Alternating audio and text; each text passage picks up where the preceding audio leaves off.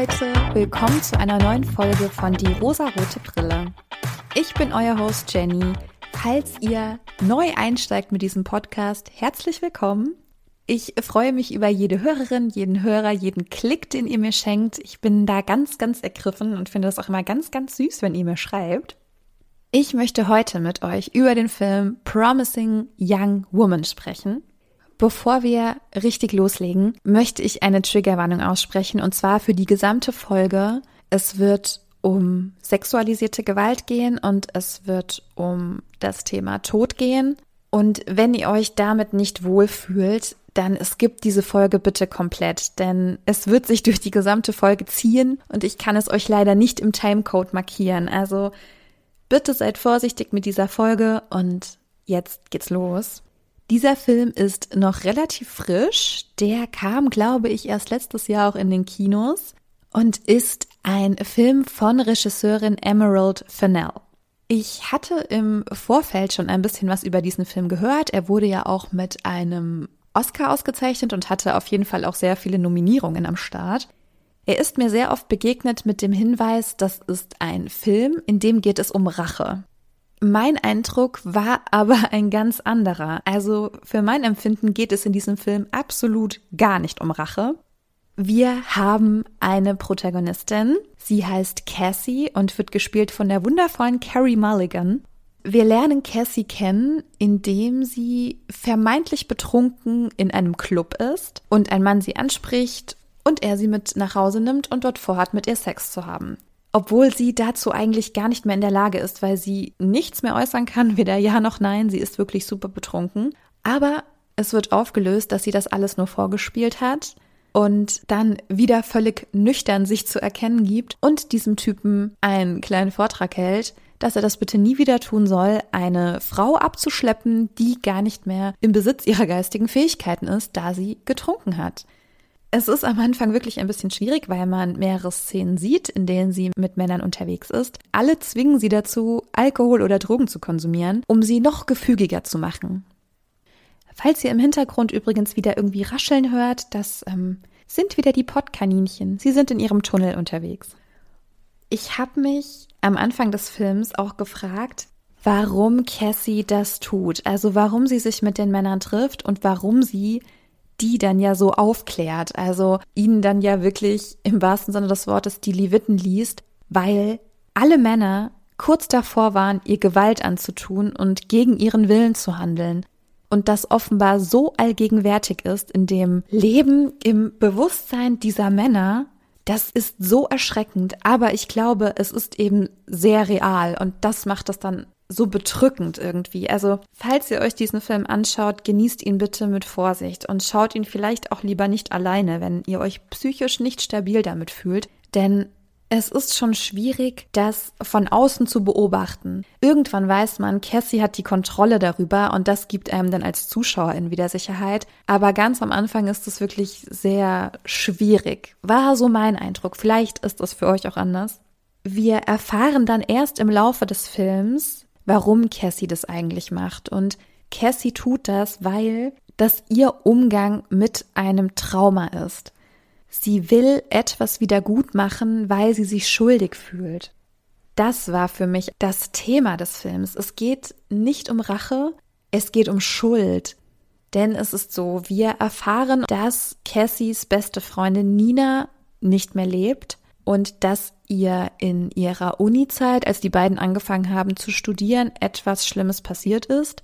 Und zwar wurde sie von einer Gruppe Kommilitonen vergewaltigt. Und weder andere KommilitonInnen noch die Dekanin der Uni noch irgendwer anders stand ihr zur Seite, außer Cassie. Alle wussten es, alle wussten, was passiert ist und niemand hat ihr geholfen, dafür Gerechtigkeit zu erlangen.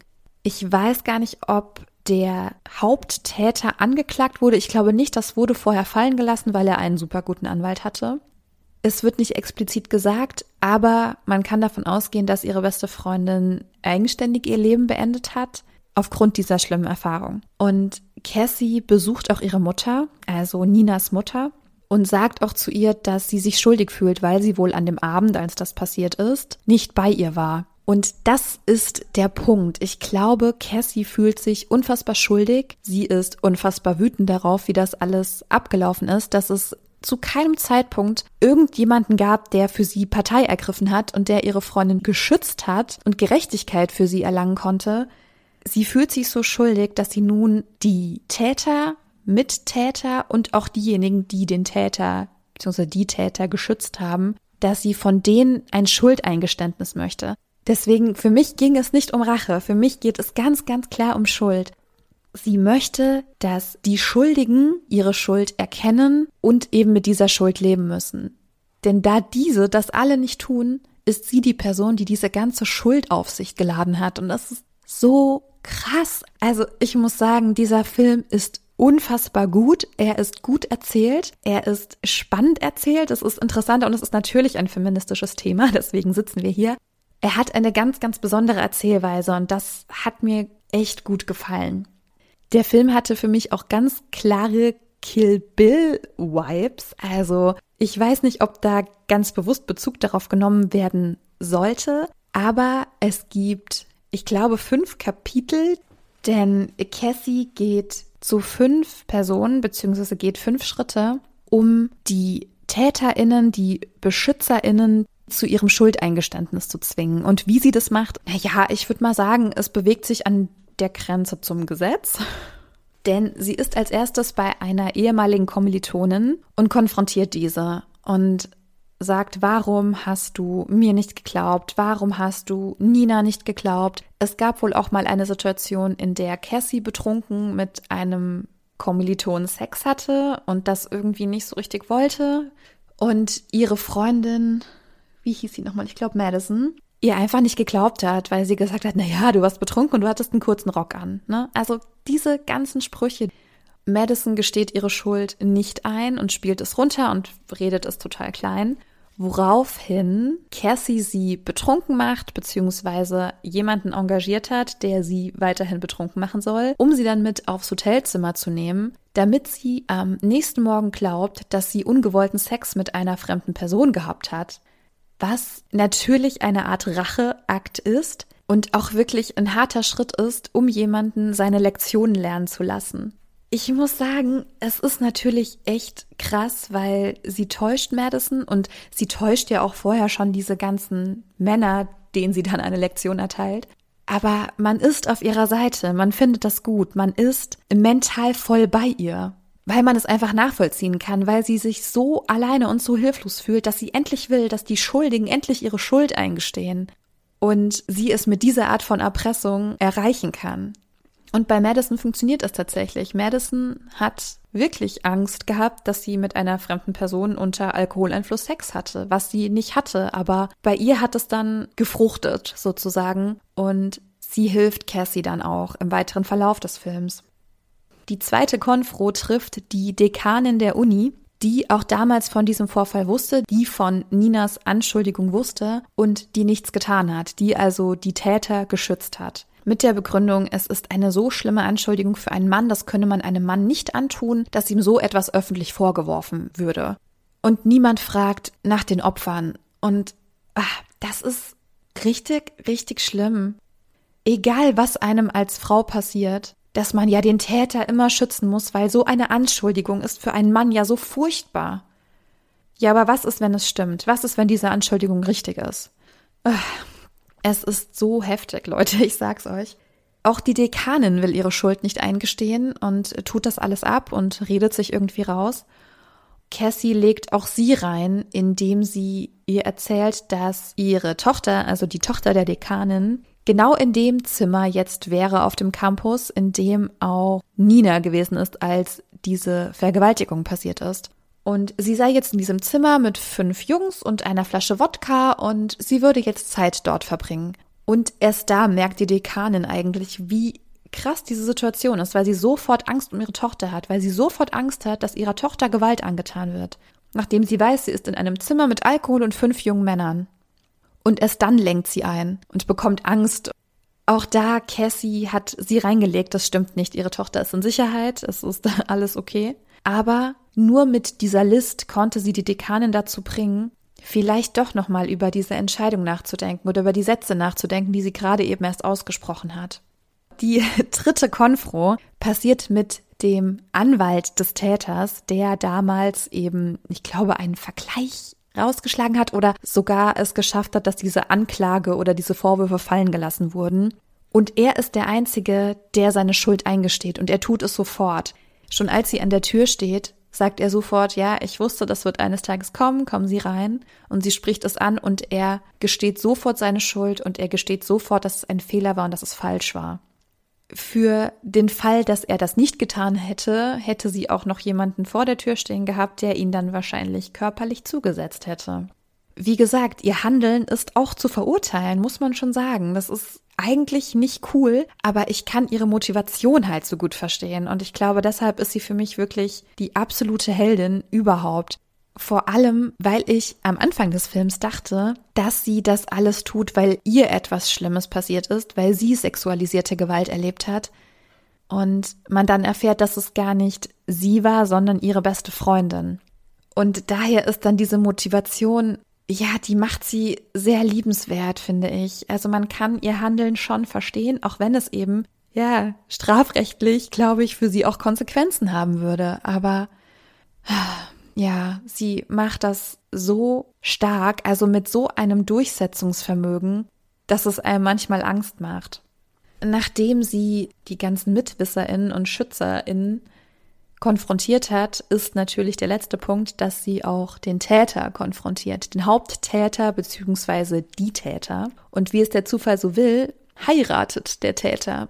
Und sie findet heraus, wo sein Junggesellenabschied stattfindet und als Stripperin verkleidet geht sie dorthin.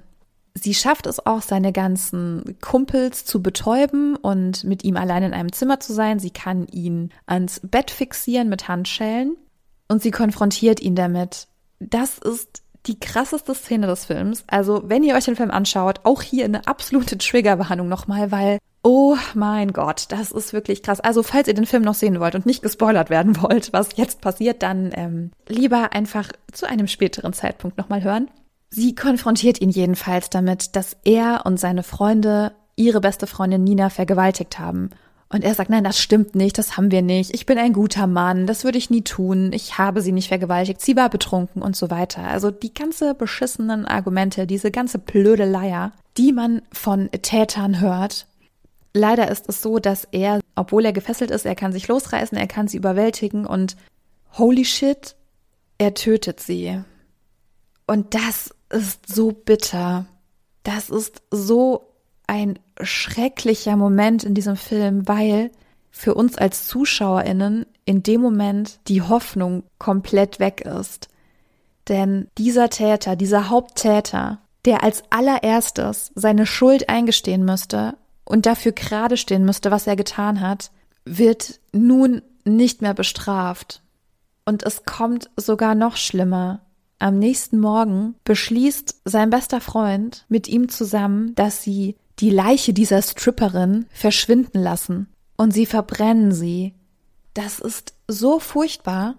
Die komplette Hoffnung ist weg. Man denkt, oh Gott, so kann der Film nicht enden. Aber es gibt einen Lichtblick. Leute, es passiert etwas Wunderbares, wenn man das so nennen kann in dieser Situation. Cassie hat nämlich vorgesorgt, sie hat von Madison, die sie ja auch reingelegt hat, ein Video bekommen, denn die Vergewaltigung ihrer besten Freundin Nina wurde gefilmt. Also wirklich schlimm, aber damit hat sie Beweise und sie schickt es an den Anwalt. Sie ist zwar tot, aber man sieht, dass noch diese Gerechtigkeit passiert, dass dieser Ausgleich passiert, denn an dem Tag seiner Hochzeit wird der Täter endlich festgenommen. Er wird festgenommen aufgrund der Vergewaltigung und wird festgenommen, weil er Cassie getötet hat das war dann diese Gerechtigkeit, nach der man die ganze Zeit sich so gesehnt hat als Zuschauerin. Also ich habe mich danach gesehnt, denn man ist natürlich auf ihrer Seite. Ne? Wie gesagt, auch wenn sie Sachen macht, die gesetzlich echt nicht cool sind, man ist aber so bei ihr und man will diese Gerechtigkeit. Man will, dass die TäterInnen ihre Schuld eingestehen und man will auch, dass die bestraft werden. Ich wollte so sehr, dass dieser Al Monroe bestraft wird und alles, was sie tut mit ihm, man denkt so, ja, gib's ihm, das hat er verdient. Und in diesem Moment, wo die PolizistInnen zu seiner Hochzeit kommen, am Tage seiner Hochzeit und ihn festnehmen, oh, das ist so ein Aufatmen. Da geht einem dann das Herz wirklich wieder auf. Aber dieser Film, oh Gott, dieser Film ist so krass, Leute. Dieser Film legt den Finger auf die Wunde. Ja, es geht irgendwie um Rache. Ich finde, Rache ist eben nicht so ganz das passende Wort. Es geht eher um Gerechtigkeit. Es geht darum, dass TäterInnen einfach nicht länger geschützt werden dürfen es geht darum, dass diese Anschuldigung, ein Mann hätte eine Frau vergewaltigt, dass die eben nicht sein Leben zerstört, sondern ihr Leben. Es ist so wichtig, dass wir da uns alle hinterfragen, uns alle hinterfragen, was wir vielleicht zugelassen haben in der Vergangenheit oder was wir vielleicht beobachtet haben. Dieser Film bringt es so auf den Punkt, so, so gut. Und ganz klar ist der Bechteltest bestanden. Ganz klar ist dieser Film unfassbar feministisch. Er ist empowernd. Wir haben eine super mutige Protagonistin, denn man sieht, sie ist zerfressen von ihrer Schuld. Sie ist an einem Punkt in ihrem Leben, wo sie nur noch diesen Weg gehen kann. Für sich und für Nina. Und man ist so bei ihr. Also ich weiß nicht, ob ihr den Film gesehen habt und nicht weiblich seid oder nicht diese Art von Erfahrung gemacht habt, also vielleicht seid ihr männlich und könnt mir dazu etwas mehr sagen. Wie ist es, wenn man als Mann diese Einsicht bekommt? Das ist für mich ganz schwer, denn ich fühle mich Cassie so verbunden, weil ich denke, ja, wir kennen diese Erfahrung, wir wissen, wie das ist und wir kennen zumindest die Gefahr. Also Leute, dieser Film ist unfassbar gut. Er ist auch unfassbar schlimm, weil er emotional viel mit einem macht und weil es auch Szenen gibt, die man sieht, nicht von der sexualisierten Gewalt, aber die Szene, in der Cassie stirbt, die ist unfassbar schlimm, aber unfassbar gut filmisch umgesetzt. Und ich glaube, es ist wichtig, dass wir den Film sehen. Ich glaube, es ist wichtig, dass wir über sexualisierte Gewalt gegenüber Frauen und Queers sprechen. Es ist ein unfassbar krasser Film. Und vielleicht habe ich euch neugierig gemacht, auch wenn ihr jetzt schon die ganze Story kennt, aber schaut ihn euch trotzdem an. Es lohnt sich unfassbar. Es gibt super tolle SchauspielerInnen. Ich bin jetzt gerade ein bisschen bedrückt, muss ich sagen. Ich bin gerade so ein bisschen, hm, weil er wirklich viel mit mir gemacht hat und dieses Thema auch sehr komplex ist. Ich hätte, glaube ich, noch sehr viel mehr auf andere Dinge eingehen können. Aber ich will euch auch gar nicht so lange so in dieser bedrückenden Stimmung lassen. Deswegen absolute Filmempfehlung von mir. Wenn ihr mir Feedback dazu geben wollt, würde ich mich unfassbar freuen. Schreibt mir gerne. Ihr findet alle Informationen in der Podcast-Beschreibung. Ihr könnt mir gerne auf Instagram folgen und mir dort auch schreiben, auch weitere Vorschläge. Und ich hoffe, dass es nächste Woche wieder ein bisschen heiterer wird mit einem etwas leichteren Thema, aber das wird es bestimmt. Ich wünsche euch einfach allen eine gute Zeit. Ich hoffe, ihr habt Kapazitäten für das, was euch gut tut. Und wir hören uns in der nächsten Woche wieder, meine Lieben, okay? Bis dann, haltet die Ohren steif.